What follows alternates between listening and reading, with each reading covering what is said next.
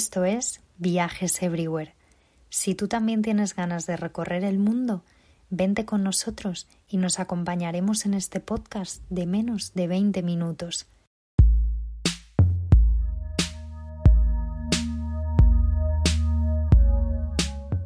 En el episodio de hoy vamos a hablar de la espectacular Argentina, desde su capital Buenos Aires hasta la famosa Patagonia, Acompáñanos porque también tendremos recomendaciones de viaje de la mano de profesionales del turismo y nuestra sección Viajes de ficción. Allá vamos.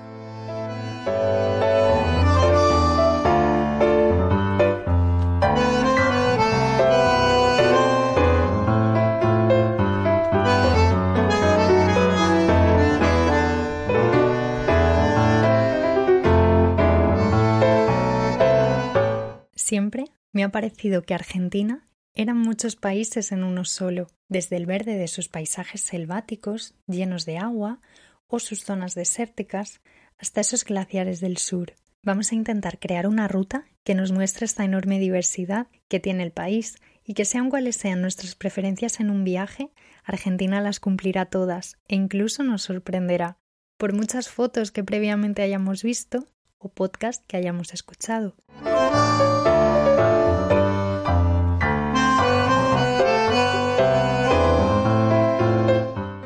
Nuestra primera parada va a ser en su capital, Buenos Aires, esta ciudad que recuerda a las más bonitas capitales europeas, pero con un toque melancólico que la hace ser única. Las distancias en esta ciudad son enormes. Necesitaremos tiempo, porque ganas de caminarla no nos van a faltar. Uno de sus barrios más conocidos es San Telmo, donde cada domingo su mercadillo lleno de antigüedades y arte nos recordará el rastro madrileño. Además, aquí nos encontraremos con Mafalda sentada en un banco y con las más bohemias calles y galerías de arte. También, por la noche, ¿por qué no? Podemos asistir a un espectáculo del famoso tango argentino. Muy cerca de este barrio encontramos Puerto Madero, mucho más moderno y lleno de rascacielos, donde dicen que se comen mejores pizzas que en la propia Italia. Y cómo no nombrar su famosa Plaza de Mayo, con su palacio presidencial, la Casa Rosada, los colores de esta plaza seguro que serán de los detalles que más recuerdes de Buenos Aires. La avenida más famosa de la ciudad, 9 de julio, con su enorme obelisco procedente de Egipto, y su barrio de la Recoleta, con ese cementerio que pareciera un museo al aire libre, con sus enormes mausoleos, son dos ejemplos de los lugares imperdibles de Buenos Aires. Otro de nuestros preferidos es la librería del Ateneo, donde ahora puedes encontrar cualquier libro que andes buscando, pero a principios del siglo XX fue un cine-teatro y aún guarda su estructura y esa decoración tan elegante. Por último, antes de abandonar esta mágica ciudad, debemos pasar por el barrio de La Boca, que además de ver el mítico estadio del equipo Boca Juniors, pasearemos por su calle principal, Caminito, llena de color y donde siempre suena un tango de fondo.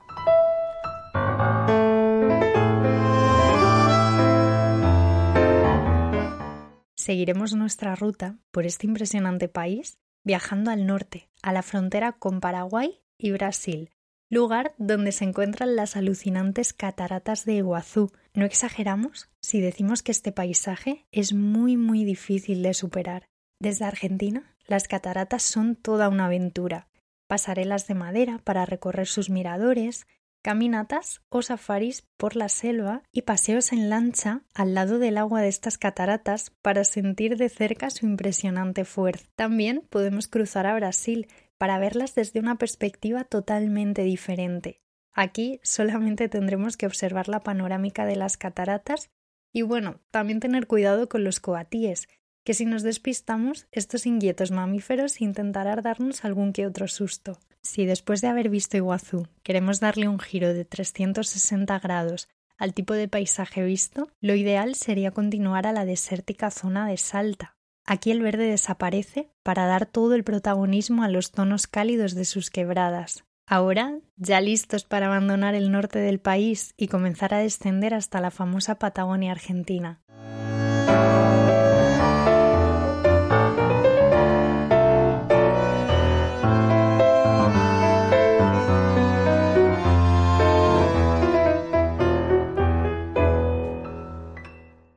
Nuestra siguiente parada va a ser Bariloche, ciudad muy conocida por su temporada de esquí, pero que en meses de verano tiene mucho que ofrecernos. Y es que algo que no hemos dicho y es muy muy importante para planear nuestra ruta es que Argentina, al estar en el hemisferio sur, tiene las estaciones cambiadas respecto a Europa, por lo que para visitar su Patagonia lo mejor será ir a partir de finales de septiembre. Pero bueno, volviendo a Bariloche, podemos realizar muchas caminatas a algunos de sus cerros. El paisaje en esta región es impresionante, debido al contraste de sus lagos al pie de las altas montañas.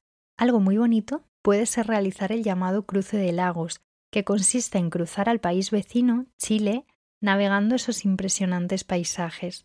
Un pueblo muy cerca de Bariloche que creemos que no puede faltar en nuestra ruta es Villa Langostura, un pueblo lleno de casas de madera, rodeado de montañas, bosque y el precioso lago Nahuel Huapi, de origen glaciar. Dejamos Bariloche atrás para continuar descendiendo el país hasta el Calafate, seguramente una de las paradas más esperadas de nuestro viaje y es que en su Parque Nacional de los Glaciares es donde se encuentra el famoso Perito Moreno. No podremos dejar de fotografiar este glaciar desde sus pasarelas situadas justo enfrente, e incluso podremos navegar frente a su pared norte y contemplar de cerca sus desprendimientos, o incluso, para los más atrevidos, realizar un mini trekking sobre el mismo. Como sí o sí vamos a tener más ganas de contemplar este paisaje blanco y azul de hielo y glaciares, nuestro consejo es realizar casi obligatoriamente las excursiones que nos acercan navegando a otros brazos de los glaciares, donde nos sentiremos literalmente en mitad de la nada. Allí solo rompe el silencio algún atronador desprendimiento de hielo de algún glaciar. Ni el viento que sopla ni el frío nos harán que abandonemos la cubierta de nuestro barco para no perdernos ni uno solo de sus rincones. Por otro lado, como seguimos muy muy cerca de la frontera con Chile, desde Calafate podemos cruzar de nuevo la frontera y contemplar las famosas Torres del Paine, un parque ubicado en la cordillera de los Andes, con unas montañas de formas muy peculiares, también perfecto si te gusta caminar y realizar algún trekking. Y ahora, ¿preparados para continuar la ruta hasta el fin del mundo? Es que nuestra siguiente y última parada es Ushuaia, la ciudad más austral del mundo. Ya solo por esto merece la pena, pero es que además las excursiones que podemos realizar desde ella para ver fauna de verdad son increíbles. En el llamado canal de Beagle, por ejemplo, tendremos la suerte de navegar al lado de leones marinos y pingüinos, entre otros animales. Una de las postales que seguro nos llevaremos de este canal será la de su faro de los exploradores, de rayas rojas y blancas asentado en su islote, que conforma una de las imágenes más típicas de Ushuaia. También visitaremos el Parque Nacional Tierra de Fuego para seguir viendo paisajes increíbles y mucha más fauna. Además, aquí podremos montar en el tren del fin del mundo, que era el transporte de la prisión que se ubicaba antiguamente en Ushuaia. ¿Pensáis ya que Argentina de norte a sur es como un sueño?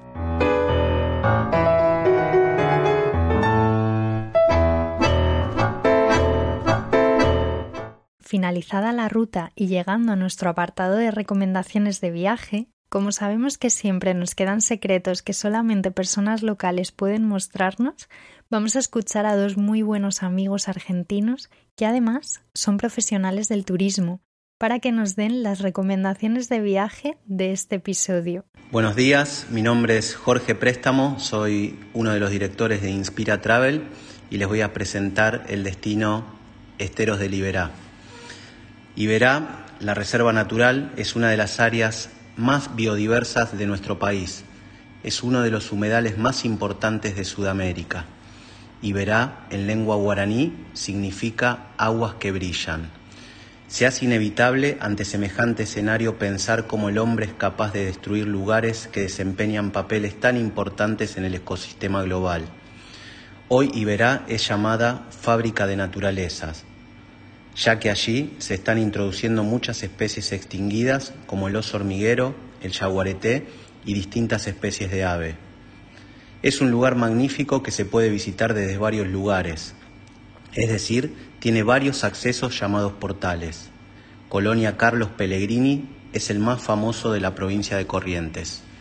Allí podrán disfrutar de la comida local, tranquilidad en excesos en los diversos alojamientos como posadas muy autóctonas enclavadas en paisajes únicos, podrán realizar paseos en lanchas por los esteros y realizar avistamiento de animales como el yacaré, ciervo de los pantanos, carpinchos y distintos tipos de aves.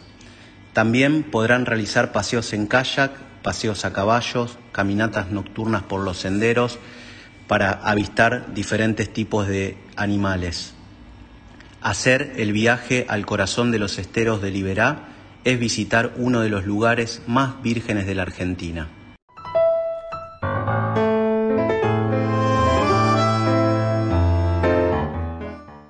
Hola, buenos días, ¿cómo están? Mi nombre es Marcelo Bosco, director de Inspira Travel, y hoy los quiero invitar a conocer a la majestuosa ballena franca austral, uno de los mamíferos más grandes y dóciles del mar.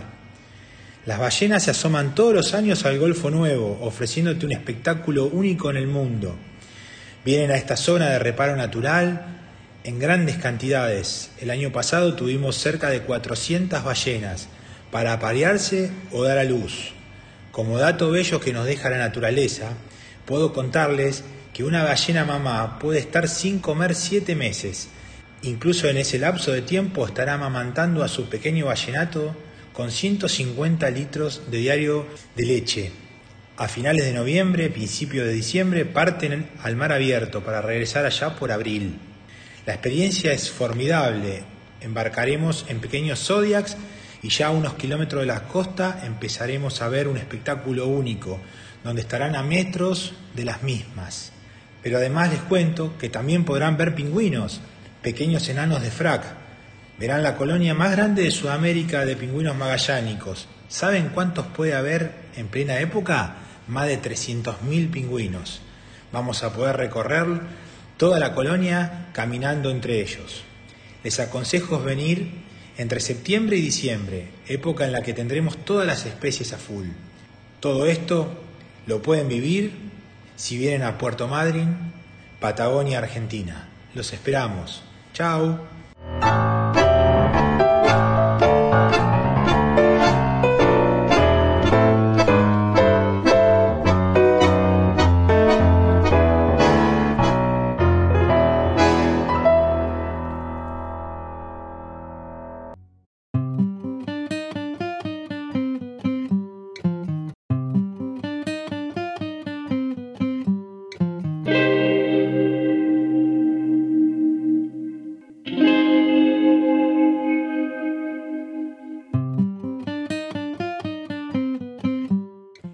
Bienvenido a Argentina, Alex. ¿Qué nos traes en este episodio? Buenas, ¿qué tal? ¿Qué ganas tenía de este episodio? Argentina es un lugar con mucho carisma, un país dinámico, lleno de contrastes y sobre todo de arte. Su capital ha seducido a innumerables visitantes de todos los lugares de nuestro pequeño gran mundo. Es un país que muestra su verdadero ser, sus calles ajetreadas, su vitalidad y sus diferencias climáticas. Estos escenarios han servido para inspirar y ambientar a escritores como Antoine de Saint-Exupéry, autor del Principito, que escribió el relato Vuelo nocturno, la historia de un piloto que sobrevuela Argentina. Y desde los cielos y los mares de Argentina podremos observar el faro de San Juan de Salvamento, en Ushuaia, que inspiró a Julio Verne para su novela El faro del fin del mundo. También ambientada en Buenos Aires y en París, destaca la antinovela Rayuela, ópera magna de Julio Cortázar, uno de los mayores escritores del país, que curiosamente se reunía con José Luis Borges y otros ilustres argentinos en el Café Tortini, la cafetería más antigua de Buenos Aires. Buenos Aires es una ciudad que se reinventa a sí misma.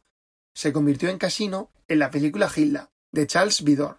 Numerosos hechos de la historia de Argentina han sido plasmados en la gran pantalla, como la historia de Eva Perón en la película Evita, interpretada por Madonna. También los hechos ocurridos en la Plaza de Mayo, la desaparición de presos políticos durante la dictadura. Esto se plasma en películas como La historia oficial del 2011 y Madres del 2007. La película Focus del 2015, interpretada por Will Smith y Margot Robbie, filmó escenas en San Telmo, Palermo, Barracas, Puerto Madero y Recoletas. La estación del tren de La Plata, en Mendoza, se convirtió en Austria en la película Siete años en el Tíbet. Una de las mejores bandas sonoras de la historia del cine es sin duda La Misión, que se rodó en la parte argentina de las cataratas del Iguazú, que también fue escenario de la última película de Indiana Jones. Y nos despedimos de la calidez de Argentina para irnos a la ciudad más austral del mundo, Ushuaia, Tierra del Fuego, donde se rodó una de las películas con mayor dificultad climática en sus escenas, y es El Renacido, de Iñarritu, que hizo ganar un Oscar a este y a Leonardo DiCaprio, y como no, a Emmanuel Lubezk, el director de fotografía. Me gustaría recomendaros mi lista de películas favoritas argentinas, que son Relatos Salvajes del 2014, protagonizada por el gran Ricardo Darín, Diarios de motocicleta del 2004, que narra la historia de los viajes en moto del Che Guevara, y por último os quiero recomendar la primera película argentina que ganó un Oscar, La historia oficial, de 1986, una historia que te sumerge en la dictadura militar argentina. Y me quiero despedir citando a Cortázar. Detrás de este triste espectáculo de palabras tiembla indeciblemente la esperanza de que me leas, de que no haya muerto en tu memoria.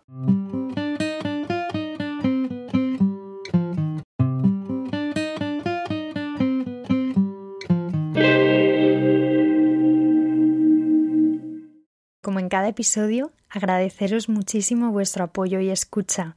Ya llevamos siete capítulos y no podríamos estar más emocionados con este proyecto. Para el siguiente episodio vamos a volver a nuestra serie Pueblos de España. En esta ocasión dejaremos el sur a un lado e iremos al norte. Hablaremos de León con sus espectaculares médulas y un pedacito de Galicia. No te lo pierdas porque puede ser una idea perfecta para tu viaje de este verano.